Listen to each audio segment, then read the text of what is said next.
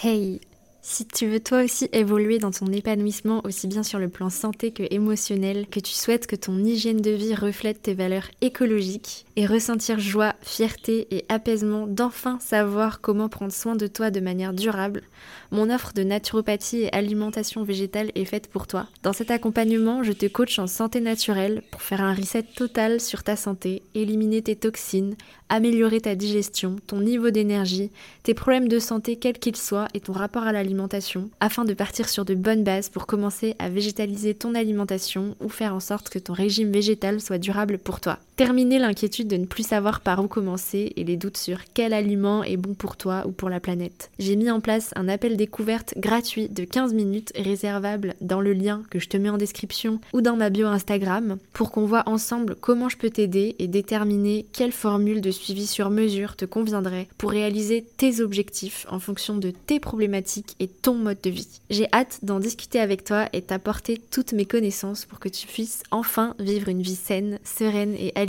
à très vite.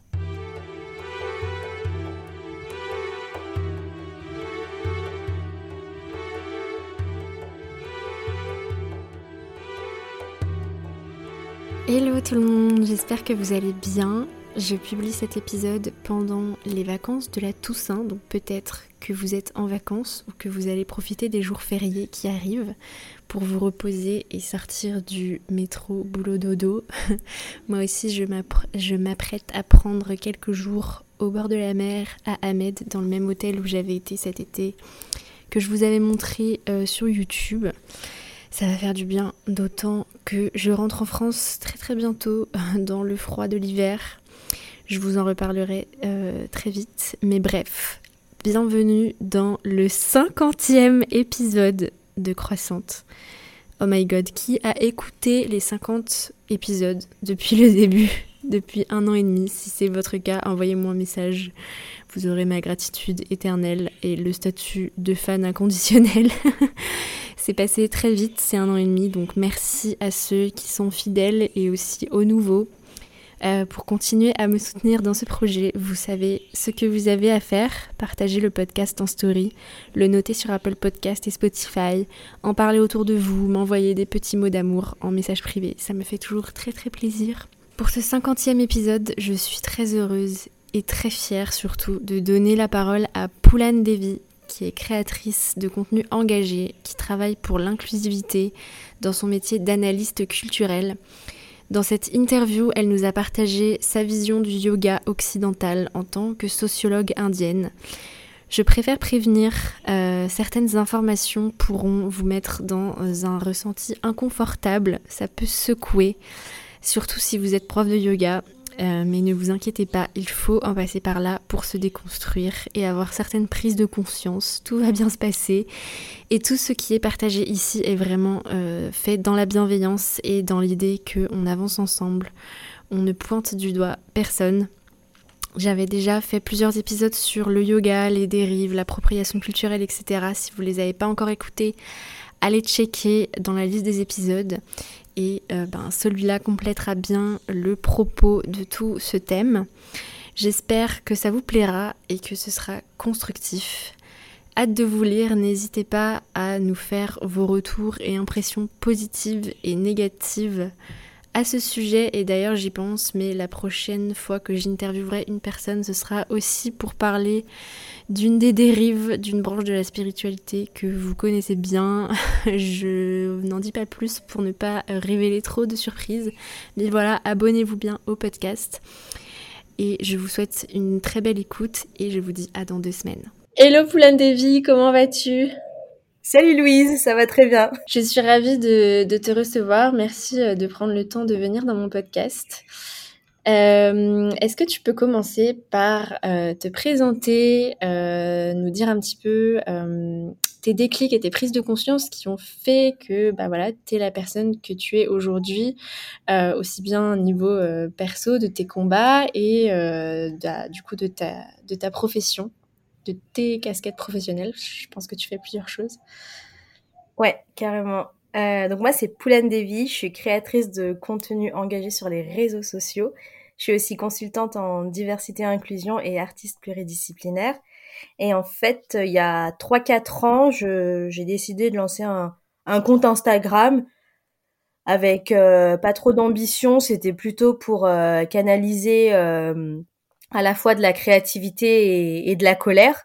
Donc j'ai lancé ce bah, mon compte sous mon sous mon nom donc Poulain Devi et je me suis rendu compte que les sujets donc que je traitais parlaient à énormément de personnes parce que je parle beaucoup de la communauté sud-asiatique parce qu'on n'a pas de hum, modèle de représentation en tout cas dans le monde francophone et c'est vrai que on a très peu d'endroits, voire pas du tout, euh, où on peut déposer euh, toutes ces toutes nos questions, nos doutes, euh, nos craintes, etc. par rapport à nos familles ou à notre culture. On a beaucoup de modèles anglophones, mais c'est vrai que il y a certains sujets qui sont bah, franco-français et qui ont besoin d'être traités en France, quoi.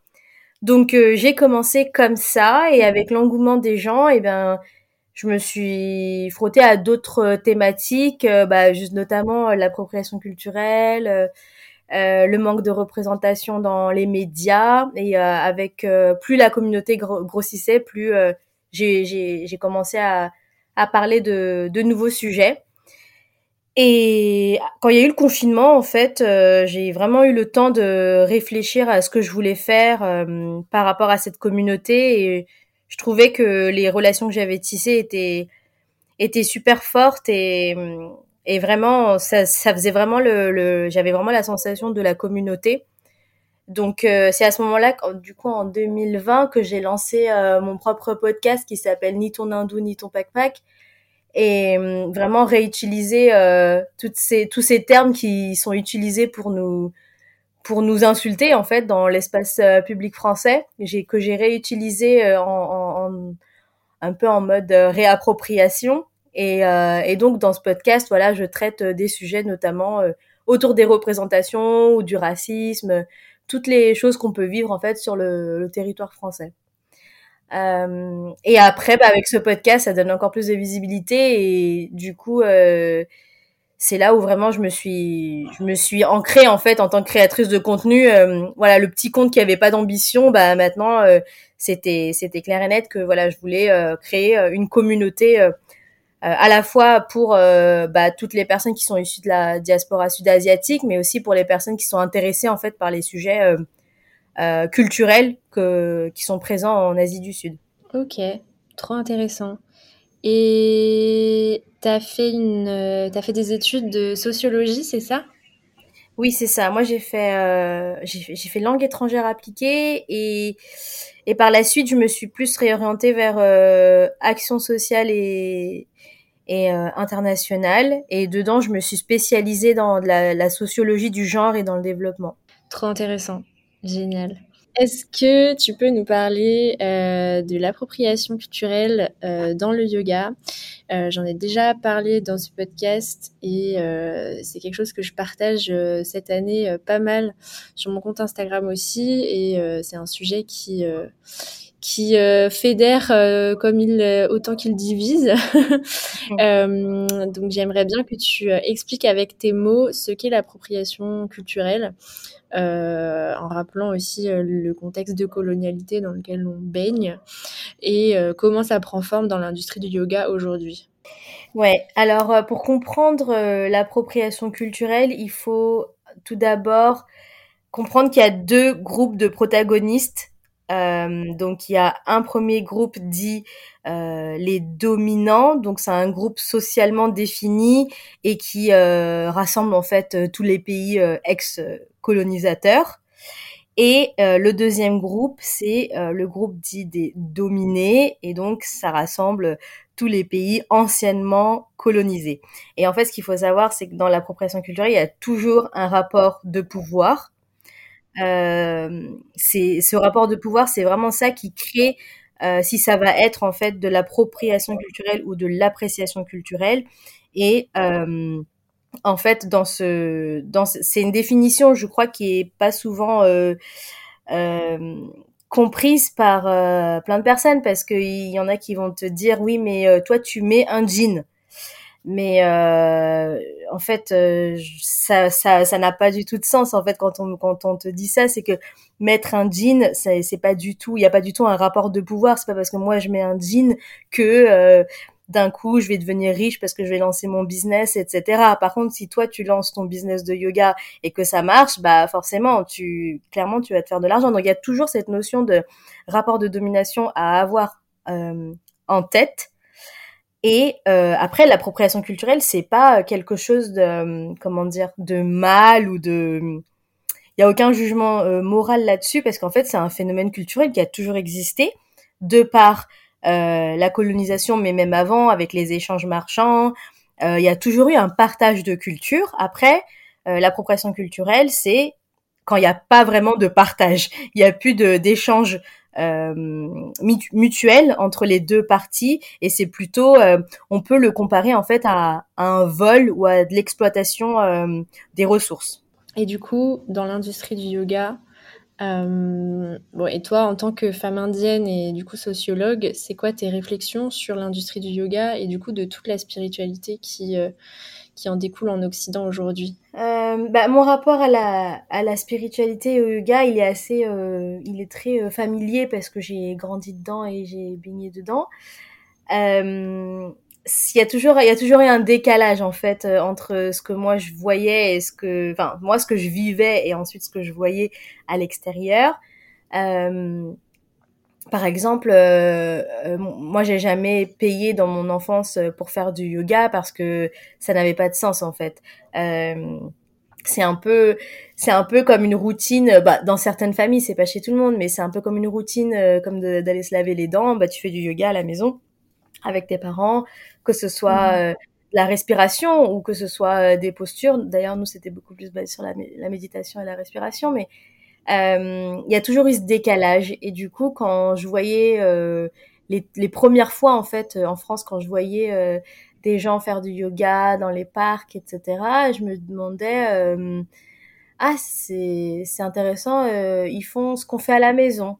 Bon, jusque-là, ça allait, mais après, quand j'ai commencé à voir, euh, tu sais, toute cette tendance euh, euh, du yoga pant, vraiment entraîné, enfin montrer de manière apparente qu'on avait un tapis de yoga et qu'on allait faire du yoga. Bon là, moi, je, je parle surtout de, des gens à Paris parce que j'ai grandi en banlieue parisienne et ensuite à Paris, donc c'était le genre de public que je voyais. Euh, je me disais, euh, ah, par contre, je sais pas si moi j'en aurais fait dehors comme ça de manière apparente ou euh, de manière euh, visible, parce que déjà il y avait toute cette euh, représentation médiatique bah, du fakir qui est assis en tailleur et c'était assez mystérieux, mais aussi, enfin, les gens le, le, tournaient en dérision. Donc, enfin voilà, nous on n'en parlait pas trop, on disait pas trop. Euh, on criait pas sur les toits qu'on faisait du yoga euh, en famille ou, des, trucs comme ça. Et je me souviens que hum, une fois, on était euh, on était en famille justement dans un parc euh, en région parisienne. Et on était en famille. Et donc on faisait un peu de respiration et de la méditation. Et je me souviens qu'il y avait des gens qui s'étaient arrêtés et qui s'étaient moqués en fait en disant mais qu'est-ce qu'ils font ces Indiens? Et ça m'avait beaucoup marqué à l'époque et je me suis dit bah tiens euh, enfin en fait c'est 15 ans plus tard, je me rends compte que bah maintenant c'est devenu la mode, que c'est devenu une tendance, que il y a des gens qui vont te parler que de ça, puis il y a des gens qui vont même t'expliquer mieux que toi le concept. Euh, il y a y a comme un un rapport euh, amer alors que c'est une pratique que j'ai toujours connue et que et que j'aime bien, que j'aime beaucoup. Mais voilà, euh, je trouve que c'est pas facile en fait au quotidien de d'avoir euh, des sentiments clairs. Moi, je trouve que je suis toujours dans une relation un peu euh, euh, d'amour et de haine envers envers le yoga et ses enjeux dans le monde. donc il y a, déjà toute cette partie-là, et puis après il y a toute la notion de capitalisation et de modernisation. Et c'est là où euh, ça commence vraiment à poser problème, c'est que tu vois des, des industries euh, basées sur le yoga qui font des qui font un chiffre euh, d'affaires euh, énorme. Et notamment dans à travers les célébrités quand tu regardes aux États-Unis par exemple, il y a des actrices qui arrivent à capitaliser dessus et et qui en plus vont donner cette démarche de modernisation. Et c'est là où en fait on retrouve la colonialité justement. Euh, en gros, ce qu'elle dit, c'est que bon, il y, a, y avait un type de yoga, mais nous, on va faire mieux, euh, on va faire mieux que ça. Et c'est là où vraiment ça, ça commence à partir entre guillemets en, en irrespect déjà, et ensuite en, en dérive. Et donc il y a toutes ces dérives là qui qui existent aussi.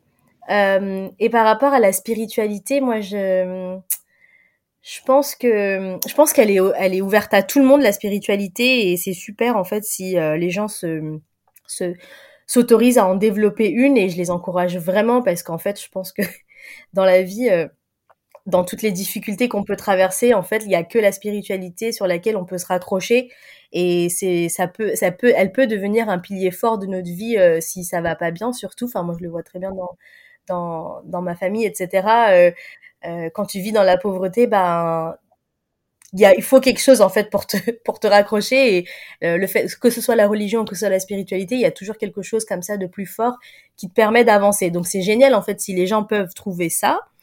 Euh, après la spiritualité en Europe et en Occident c'est quand même quelque chose de particulier parce que euh, avec le l'imposition de la chrétienté dans le monde elle a beaucoup effacé euh, tous ces rites euh, païens, toutes ces fêtes euh, païennes, etc. Du coup, j'ai l'impression que c'est la chrétienté en fait qui empêche, enfin qui a empêché dans certains pays et aux gens de développer leur spiritualité. Il y a un moment où en France, voilà, on, enfin il y en a plein qui se revendiquent de ne pas être catho parce qu'il y a cette étiquette d'être catho euh, euh, Extrême euh, droite. Ouais, voilà. Et, et, et je, je, comprends euh, du coup que les gens veulent pas être, euh, enfin, ça, ça, dépend pour des personnes, mais qui veulent pas être ramenés à cette image-là. Mais il y a tout, quand même toute cette histoire de spiritualité euh, que tu peux développer sans, sans avoir toutes ces étiquettes-là. J'ai l'impression que c'est soit t'es catho-fâcheux ou soit t'es athée. Bon. Euh, et il y a l'impression que du coup, il n'y a pas la place pour la spiritualité et c'est dommage. Et c'est là, je crois, qu'il y, y, a des personnes qui du coup se retournent vers euh, tout le monde de la spiritualité, euh, de l'Asie du Sud. Et c'est là où il y a euh, mm. où les, les, personnes font leur, leur découverte. Enfin, moi, c'est c'est comme ça que je le vois. voilà. Ouais, non, mais c'est sûr que je pense que c'est c'est ça. Hein. On est en quête. on est en quête de quelque chose qui nous a aussi été enlevé euh, parce que c'est vrai que en Europe, c'est vrai qu'il y avait des cultures assez assez riches avec euh, divers rites et divers euh, choses qui s'apparentaient un petit peu à de la magie des campagnes, par exemple, à du folklore. Que c'est ça qu'on cherche en fait en allant faire des cérémonies à Bali ou, au Mexique. donc c'est donc c'est tout à fait c'est tout à fait juste je pense. Euh, j'aime bien quand, en fait, quand tu. Enfin, en fait, déjà là, c'est un peu une claque parce que c'est. Euh, ça fait vraiment du, bien et en même temps, je pense que c'est, ça, va être assez inconfortable, je pense, pour certaines personnes. Mais vraiment d'avoir ton point de vue, en fait, et ton vécu.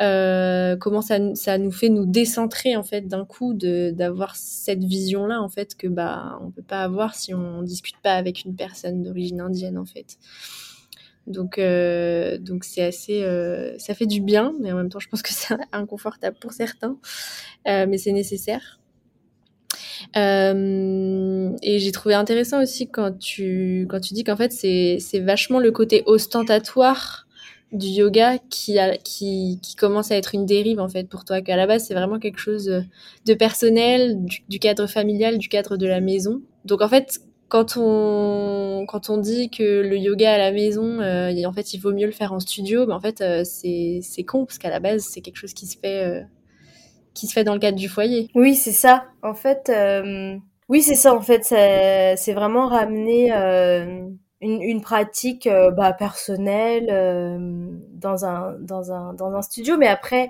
euh, le fait de le faire avec plus de personnes ça c'est pas forcément ça le problème c'est après la la donnée monétaire que tu donnes justement à, à, toute la pratique bah c'est déjà euh, avoir les moyens de, louer ce studio et puis ensuite de rentabiliser. Euh, si tu as plusieurs professeurs, il faut les payer. Euh, Est-ce que tu les payes leur euh, juste valeur? Enfin, y a du coup il y a tout ce business là qui s'ouvre. Je trouve que c'est beaucoup compliqué les choses, je trouve.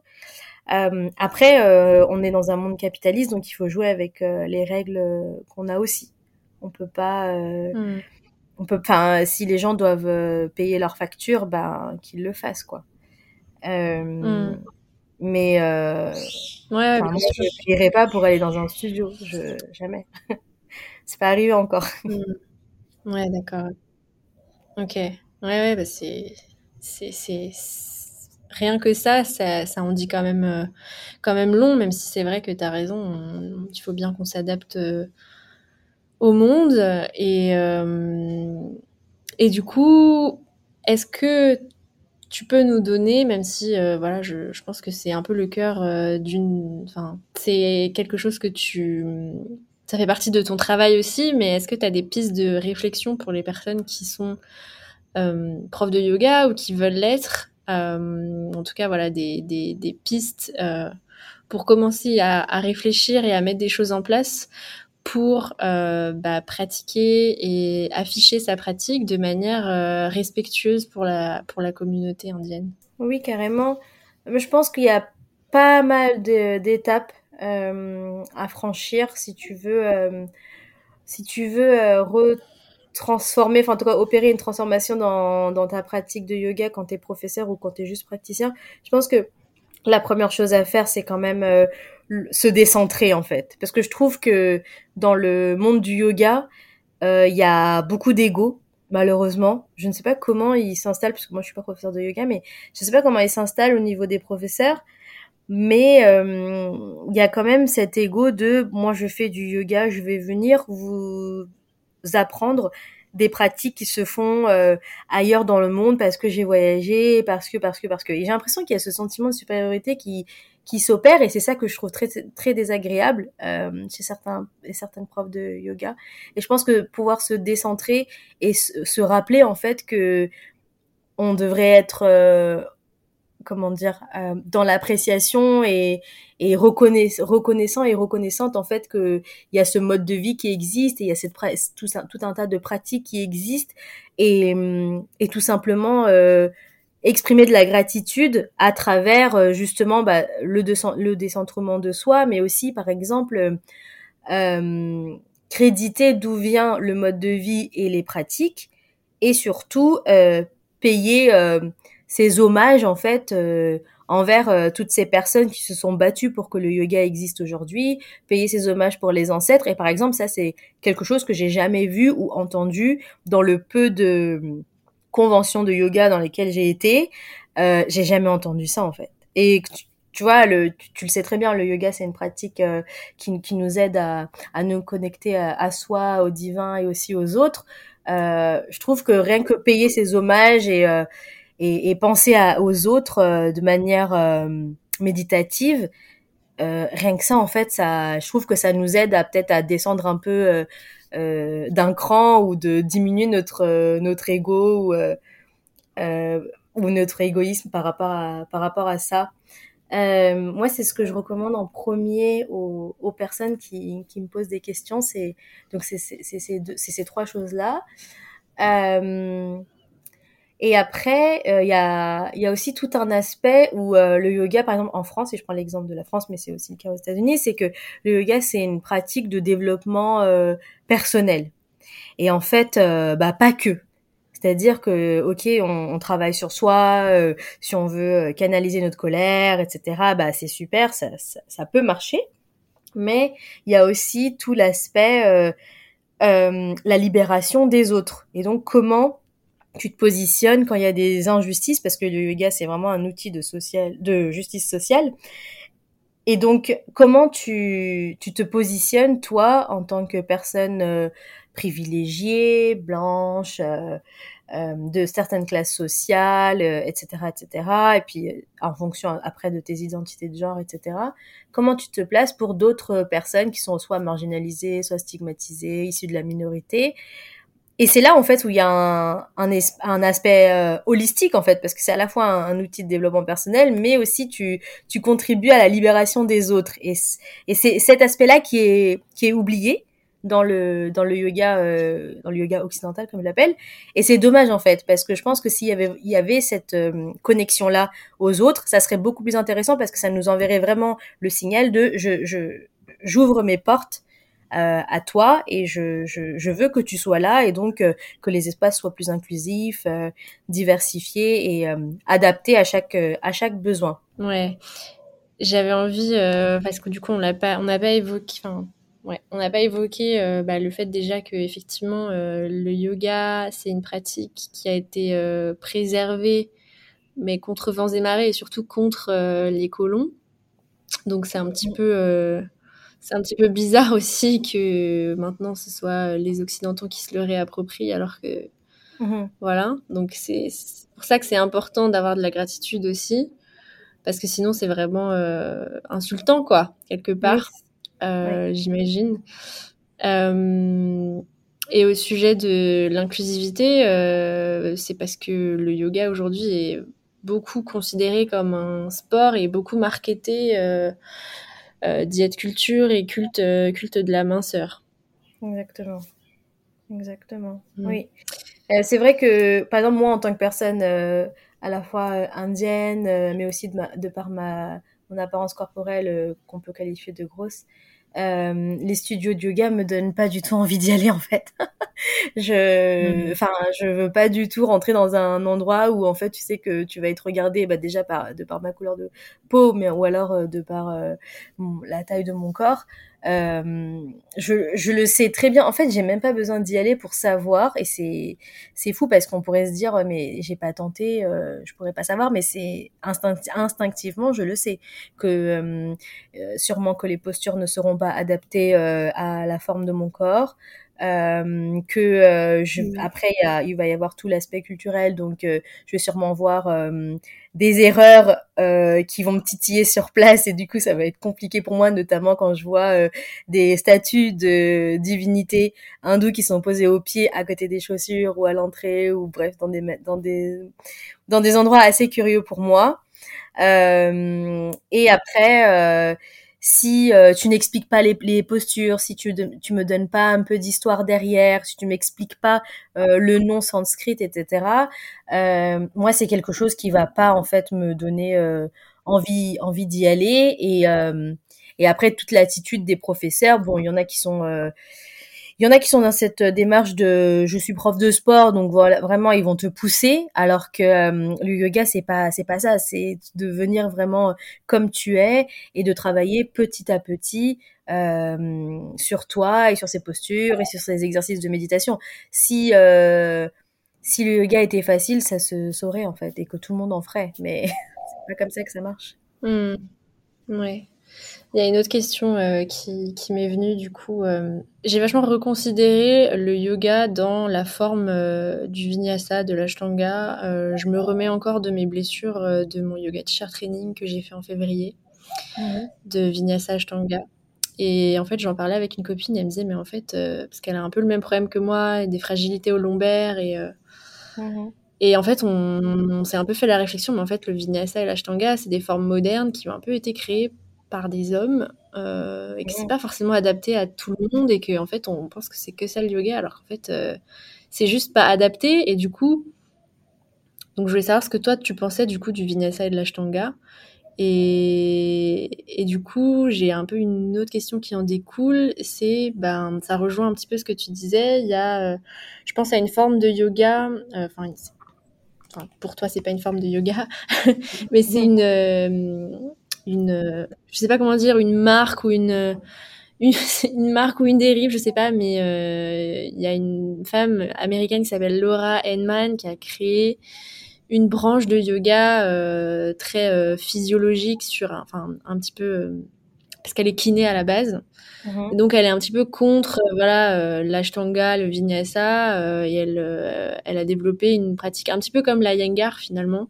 Mm-hmm où bah du coup elle se positionne un peu en mode bah moi je, je vous propose quelque chose de mieux mhm. mais du coup qui part peut-être euh, d'une vérité c'est-à-dire que effectivement le, le vinyasa euh, et faire des des des, des salutations au soleil avec des avec des chaturanga endiablés, c'est pas forcément adapté et c'est pas forcément ça qui va nous aider. Qu'est-ce que tu penses de ça? Mm. Effectivement, comme tu le disais euh, au début, euh, en fait, le yoga, quand il a été transporté de l'Inde en Occident, il y avait euh, quand même quelques critères qui, qui, enfin, sur lesquels ils, se sont mis d'accord. C'était qu'il fallait que d'un niveau spiritualité, que ça soit pas trop profond, parce qu'à ce moment-là, en Europe, il y avait, on voulait pas quelque chose de compliqué en fait par rapport à tout ce qui était spiritualité, ésotérisme, etc. Il fallait que ce soit quelque chose de tangible et euh, tourné sur euh, la notion de performance physique. Et euh, du coup, il y, a eu, vraiment le, développement de, bah, tout ce qui est hatha yoga, etc. donc un yoga très postural et très physique et vraiment basé sur une performance qui dépasse en fait tes capacités et ça a bien pris ça a bien pris en Occident. Et, et, moi, je suis toujours étonnée de voir que c'est encore ça qui prime. Et en plus, maintenant, du coup, ça a été détourné en mode fitness, euh, challenge, comment maigrir avec le yoga, euh, ou des, enfin, des choses comme ça. Euh, et ce qui fait que ça crée encore plus un décalage sur euh, bah, les capacités et les besoins d'un peu tout le monde. Euh, Aujourd'hui, on est sur un, on est sur un mouvement euh, qui est très rigide et très euh, euh, bah, sportif au final. Et si tu ne peux pas en fait si ton corps ne te permet pas de faire ça, bah, en, gros, on te dit que, que le yoga, c'est pas pour toi. Et moi, je comprends cette dame, du coup, qui, qui, qui adapte euh, ces mouvements mmh. euh, euh, par rapport à, à, ton autonomie corporelle, parce que c'est ça le plus important et, et je trouve que c'est beaucoup oublié, c'est que si ton corps ne te permet pas de faire une telle une telle posture à un moment T, bah tu ne le fais pas en fait, tu t'écoutes et tu ne le fais pas. Euh, donc le fait que qu'elle lance quelque chose dans ce sens-là, ça me ça ne m'étonne pas. Après, est-ce que je l'appellerai un mouvement tout en, enfin, en entier et euh, est-ce que je réclamerais comme ça euh, la maternité sur ce mouvement, je ne sais pas si je ferais ça. ça, c'est quelque chose qui me questionne plus. Euh, tu vois, quand on dit, bah voilà, c'est moi qui ai créé ça, etc. Enfin, quel est le rapport de l'ego sur cette pratique? Et euh, en fait, euh, on est entre guillemets obligé de créer des alternatives parce que la chose initiale, mais dans l'Occident, elle est complètement euh, inaccessible en fait pour beaucoup beaucoup de personnes. Donc c'est, je pense que c'est important en fait d'adapter ces cours à, toutes, les morphologies, mais aussi à toutes les capacités de, de, corps que les gens peuvent, peuvent avoir. Euh, mais euh, pour ça, il y a aussi d'autres, euh, il y a d'autres alternatives. Enfin, rien que de donner des supports, par exemple, que ce soit des, des coussins, des blocs, euh, des cordes, des chaises. Enfin, il y a vraiment énormément de matériel que tu peux utiliser et dans et dans la créativité. maintenant, est-ce que les studios de yoga et les professeurs sont prêts à faire ce genre de concessions ou de modifications dans leur euh, routine, ça, je, je ne sais pas. Hmm. Ouais, parce que c'est un peu la loi de l'offre et de la demande après. Ouais, voilà. Donc, euh, je sais pas si. Euh, en fait, je pense que si tu es dans une démarche d'inclusion et de diversité, tu vas proposer, en fait, tu vas proposer de toi-même des alternatives qui soient hmm. accessibles à tout le monde. Et c'est ça, et c'est vers ça que je pousse mm. les professeurs de yoga qui, avec qui euh, je travaille, euh, quand elles me demandent comment je peux diversifier et comment je peux euh, créer plus d'inclusion, c'est ce que je propose. Il faut revoir l'agencement de ton mm. studio, revoir tes séquences de cours par rapport à, à, à l'inclusion dans le sens où bah, il faut que ce soit le plus ouvert et le plus accessible aux personnes que tu vas recevoir. Et même s'il y en a qu'une ce jour-là, mmh. bah petit à petit, après le mot se, se passera. Mais aujourd'hui, il y a tellement un blocage au niveau de la compréhension et de et de l'image du yoga euh, en, dans l'Occident qu'il y a énormément de personnes qui veulent même pas en entendre parler en fait. Donc mmh. c'est compliqué. Oui, alors que c'est vraiment une pratique pour tout le monde, dans le sens où à la base, il s'agit juste de respirer et de, et de rester tranquille, euh, assis pour respirer en fait. Exact. J'ai assisté à ta masterclass que tu avais fait en juin, il me semble, que, qui, que, que, tu, que tu vends toujours en replay, hein, si, si je ne dis pas de bêtises.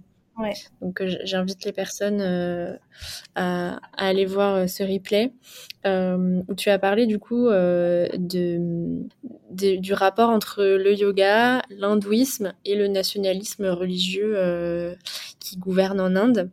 Mm. Est-ce que tu peux expliquer brièvement ces différences-là et comment faire la part des choses ouais. dans nos pratiques?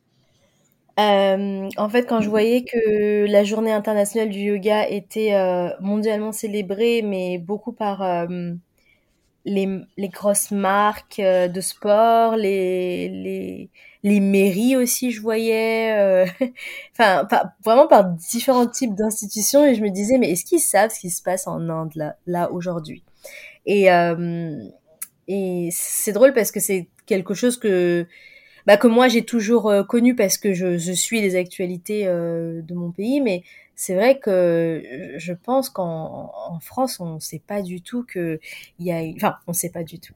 On on se doute en fait qu'il y a une euh, grosse pol politique euh, d'extrême droite qui est au pouvoir et qui est bien ancrée euh, et qui utilise en plus le yoga comme outil politique pour faire passer ces messages justement bah, de bah, fascistes à la fois en Inde mais dans le monde car aujourd'hui, euh, la journée internationale du yoga, a été créée par Narendra Modi, qui est le premier ministre, et c'est lui qui donc euh, véhicule toutes ces toutes ces idées et messages euh, fascistes et, nationalistes aussi, parce que déjà, il est, il est ouvertement islamophobe. Et après, euh, donc Narendra Modi est ouvertement islamophobe et il met en place en fait des des, situations où euh, il crée de l'exclusion, c'est-à-dire que le yoga, par exemple, il va lui donner, il va lui donner vraiment euh, cette image et cette ce sens au purement hindouiste. Donc il va parler de beaucoup des divinités. Il va à chaque fois faire référence à, plein de choses issues de l'hindouisme sauf que du coup toutes les personnes qui sont pas dans l'hindouisme et qui sont par exemple musulmanes vont pas se retrouver dans la manière dont il, en parle et comment ses disciples parlent du yoga en Inde. Et du coup ça ça crée de la, discrimination en plus déjà que les personnes musulmanes en Inde, elles sont très discriminées et vivent euh, des inégalités euh, euh, dans, dans, dans, dans, le pays en entier. Et ça, ça a toujours été euh, un problème euh, depuis très longtemps et bien avant la colonisation, etc. Et qui a été exacerbé après euh, la colonisation et l'indépendance. Du coup, aujourd'hui, pour moi, quand je vois que des institutions célèbrent la journée internationale du yoga, je me dis mais est-ce que vous savez ce qui se passe? Enfin, on peut, on peut, je pense qu'on peut la célébrer tout en euh, ayant un œil euh, de ce qui se passe sur place et utiliser justement cette journée-là pour dénoncer les inégalités, les atrocités que les personnes musulmanes vivent en Inde, par exemple, ou en Asie du Sud de manière générale. Mais c'est pas le cas parce qu'aujourd'hui, euh, la, la, la, journée internationale du yoga, c'est une fête. Tu vois, il va y avoir des cours gratuits, il va y avoir euh, des, des talks euh, sur la respiration, etc. Et moi, je trouve que là, le yoga, il, pourrait très bien être utilisé pour son euh, pour son sens euh, que j'ai donné tout à l'heure, donc euh, l'outil de justice sociale, on pourrait très bien utiliser ces moments-là pour parler de ce qui se passe, notamment en Inde, par rapport à la, aux populations soit musulmanes et ou marginalisées. Ouais, ouais, c'est comme, bah, par exemple en France, la fête des mères, elle a été créée par le Pétain. Voilà. Donc c'est intéressant de fêter la fête des mères uniquement si c'est pour valoriser euh, voilà des idées féministes euh, et de mmh. voilà de la, la, place des femmes dans la société et des, des droits et de voilà de la gratitude en fait pour euh, le travail des femmes euh, pas pour bah, revaloriser une espèce d'archétype et d'injonction d'être mère et de d'être femme au foyer et de et de fermer sa gueule en fait qui était à la base l'idée de la fête qui a été créée par Pétain je pense mm, mm. surtout si c'est pas dans ton choix voilà donc donc voilà.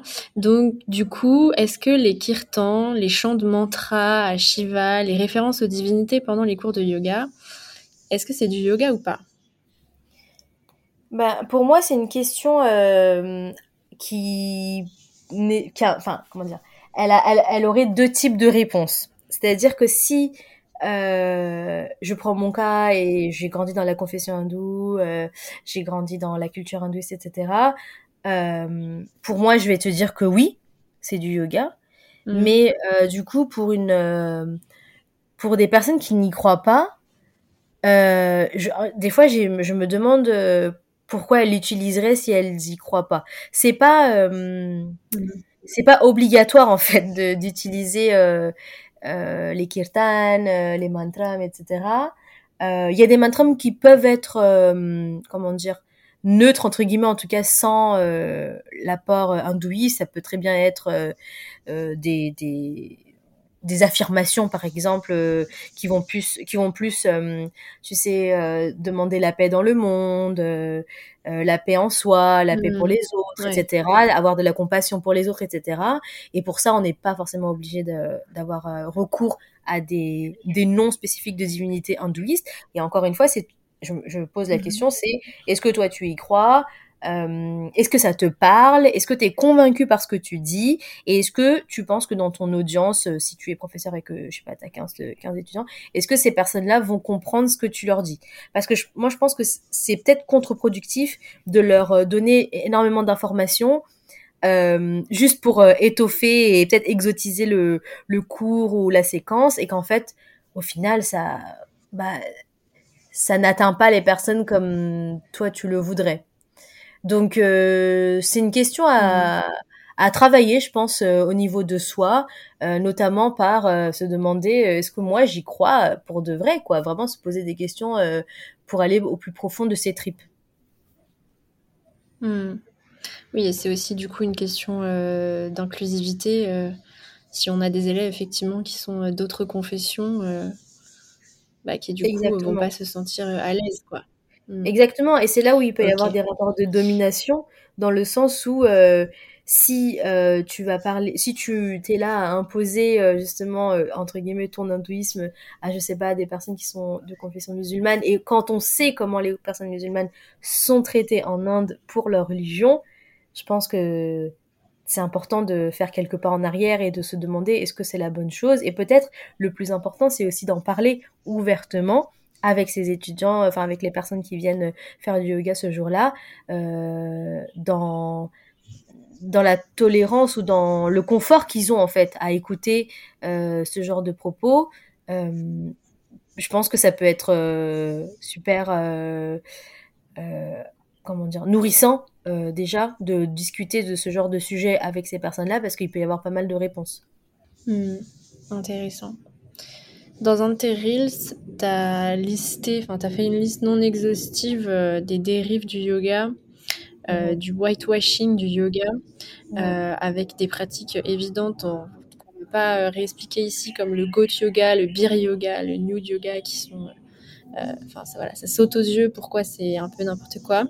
Euh, mais il y avait aussi euh, une pratique que moi je pratique pas mal, qui est le yoga aérien, mhm. l'acro-yoga aussi.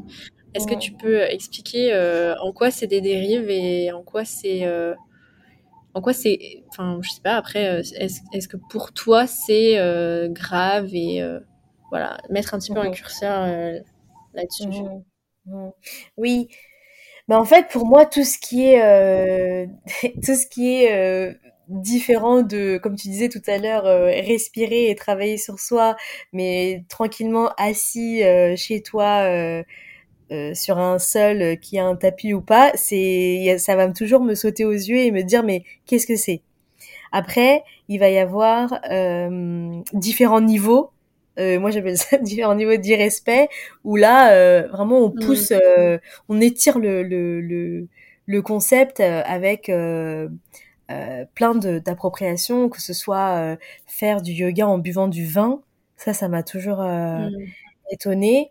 et le, par exemple, le, le goat yoga aussi Enfin, je comprends pas, on est censé se concentrer, mais en fait, on se fait marcher par des, on se fait marcher dessus par des, par des petites chèvres. Mm. Alors, j'adore les animaux, il y a pas de problème. Hein.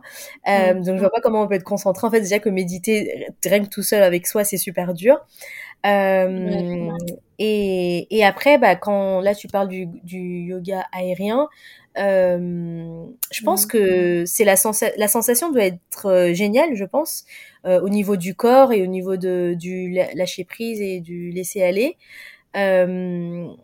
Mais je je vois pas en fait en quoi c'est en quoi c'est du yoga en fait. Voilà. Pour moi, c'est une expérience mmh. sportive au même titre que je sais pas si je, je sais pas c'est pas un truc à sensation je sais pas mais c'est ça, ça, voilà. Moi je le je le comparais à quelque chose de, de sportif et de physique tu vois. Une activité j'appellerais pas mmh. ça yoga.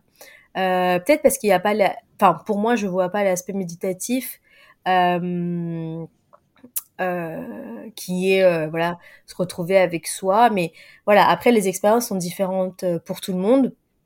Et si euh, pour toi bah ça te fait du bien bah c'est super en fait parce que c'est ce qui compte tu vois. Euh, je peux pas aller dire faut pas faire ça faut pas faire ci parce que euh, parce que moi je trouve que c'est ça fait ça enfin que c'est pas du yoga. Euh, tant que tant que ça fait du bien et en morale, c'est aussi, aussi ça qui est, qui est important. Ouais, ouais, parce qu'en fait, j'ai l'impression que euh, à partir du moment où tu mets euh, une minute de respiration en tailleur, un petit, un petit home et un mhm. shavasana à la fin, avec un namasté euh, Anjali Mudra à la fin, bah tu peux faire n'importe quoi entre les deux et appeler ça du yoga en fait. Ouais. Et c'est là où ça va pas en fait. c'est là où ça va pas parce que je mmh. pense que je suis jamais allée dans ces trucs-là, mais je pense que ça doit être balayé euh, hyper rapidement euh, tout ce qui est aspect spirituel ou explication des des mudras ou des trucs comme ça. Euh, en fait, mmh. en fait, bah appeler ça, bah, je sais pas, fitness ou activité. Enfin, tu vois, c'est pas. Mmh. En fait, tant que c'est quand l'activité te permet pas de te connecter au yoga, mais au monde au, monde entier du yoga, tu vois, c'est-à-dire les valeurs, les principes. Euh, euh, si tu veux, si tu veux parler de la mythologie ou de, de des, des légendes, etc. qu'on utilise en Inde, en fait, tant que tu parles pas de tout ça, pour moi, c'est pas du yoga en fait. Et les cours, ça m'étonne en mmh. fait que ça m'étonnerait en fait que tu vois les cours euh, qui se donnent euh, entre midi et deux euh, à des gens qui sont hyper stressés, etc. et qui veulent juste en fait suer et transpirer. Et ça c'est très valide comme comme argument. Euh, mais c'est pas du yoga en fait. Tu vois? Mmh. C'est beaucoup plus fort que ça. Il y a une connexion à avoir. Et en fait aujourd'hui on fait du yoga mais on veut pas la connexion derrière. Mmh. Ouais. Ouais, ouais, et c'est, je trouve que c'est intéressant aussi comment tu amènes les choses en mode, c'est pas mal ce que vous faites, c'est juste que c'est pas du yoga et personne n'a jamais fait de yoga à part, euh, mmh enfin voilà, on, on, respire, on, on, se détend, on bouge, on prend soin de soi. Mmh Mais la partie yoga, euh, bah, pas vraiment, quoi. Et, euh, et c'est pas si grave que ça, en fait. Et non. Euh, De, ouais, on, on fait pas, euh, enfin, c'est pas n'importe quoi ce qu'on fait, c'est juste qu'en fait, euh, on nous a vendu une, une soupe, euh, une soupe orientaliste hyper, hyper vendeuse. Et pour les personnes qui, qui ont envie de vraiment, enfin voilà, qui font vraiment du yoga, qui ont une pratique plus approfondie, respectueuse, etc. Comment faire de l'appréciation culturelle quand on fait du yoga? Et je parle voilà de voilà de de vrai yoga au sens où ça a du sens pour toi, mais en tant que blanc, comment on peut faire pour faire de l'appréciation culturelle, nous? Euh, bah Déjà, euh, je pense qu'il y a, comme je disais tout à l'heure, il y a euh, plusieurs pistes à, à explorer. Et euh, la première, ça serait de d'effectuer un travail sur soi, sur comment je me sens lorsque quelqu'un me dit que je fais de l'appropriation culturelle. S'il y a euh, un sentiment de vexation, de colère, euh, de sentiment, euh, comment dire, de blessure, et c'est très et c'est très normal, hein, c'est très humain. Et ben c'est là où en fait je pense qu'il faut commencer un travail sur soi, euh, sur euh, explorer toutes ces émotions et se, se, demander pourquoi on se sent on se sent comme ça. Euh, je pense que c'est une des premières une des premières euh, pistes que je donnerais. Après, euh, en, partant de ça, je pense qu'on travaille beaucoup sur son ego. Et à partir du moment où on, apprend à se décentrer et qu'on se replace dans un contexte, euh, beaucoup plus euh, bah, global et aussi systémique, c'est-à-dire euh, conscientisé par rapport à, beaucoup de choses qui se passent dans le monde, notamment en termes d'inégalité. je pense qu'on, bah, comme tu disais tout à l'heure, on, se prend une claque, mais qui est importante pour pour la suite et pour et pour la pour dans le futur, c'est-à-dire comment on va se positionner par rapport soit aux personnes qu'on à qui on enseigne ou avec qui on travaille.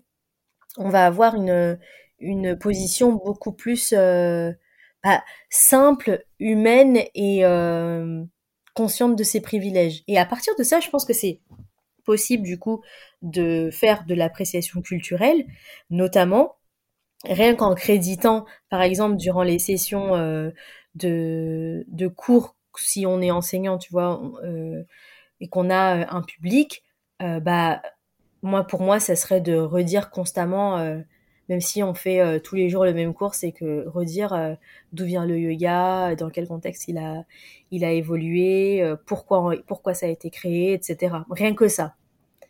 Et petit à petit, on devient mmh. en fait des ambassadeurs et ambassadrices d'un yoga respectueux, inclusif et, diversifié. Et je pense que c'est comme ça en fait qu'on peut faire de l'appréciation culturelle, c'est-à-dire pouvoir profiter d'une culture tout en connaissant sa posture aujourd'hui dans le monde en termes de privilèges. Bah, merci beaucoup de nous avoir partagé tout ça. Pour finir euh, l'interview, euh, je te propose de nous, euh, de nous expliquer toutes tes offres d'accompagnement et est-ce que tu peux du coup bah, proposer à nous, pauvres âmes perdues, bah merci beaucoup en tout cas. Ouais, donc comme moi je suis consultante en diversité et inclusion, je me suis rendu compte que euh, c'était ok. Moi je travaille beaucoup avec les RH, mais en fait je peux aussi l'appliquer à des à des domaines euh, auxquels on s'y attend le moins. On s'y attend le moins, par exemple le yoga. Quand j'ai vu que je pouvais, euh, enfin combiner les deux, je me suis dit ah mais c'est génial parce que je vais pouvoir euh, travailler sur ma culture tout en en gardant le côté professionnel.